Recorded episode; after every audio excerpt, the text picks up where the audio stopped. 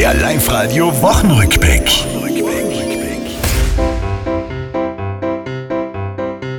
Auch diese Woche führt am Virus fast kein Weg vorbei.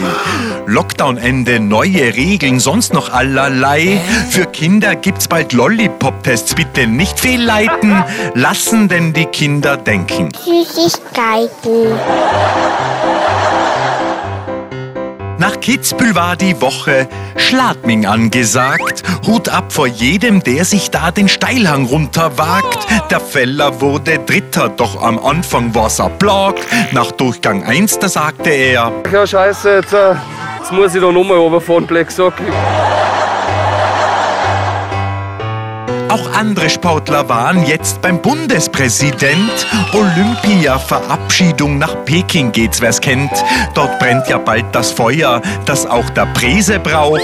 Denn wenn's ihm einmal ausgeht, dann Habe zu viel geraucht. Das war's, liebe Tiroler, diese Woche, die ist vorbei. Auch nächste Woche Live-Radio hören, seid vorne mit dabei.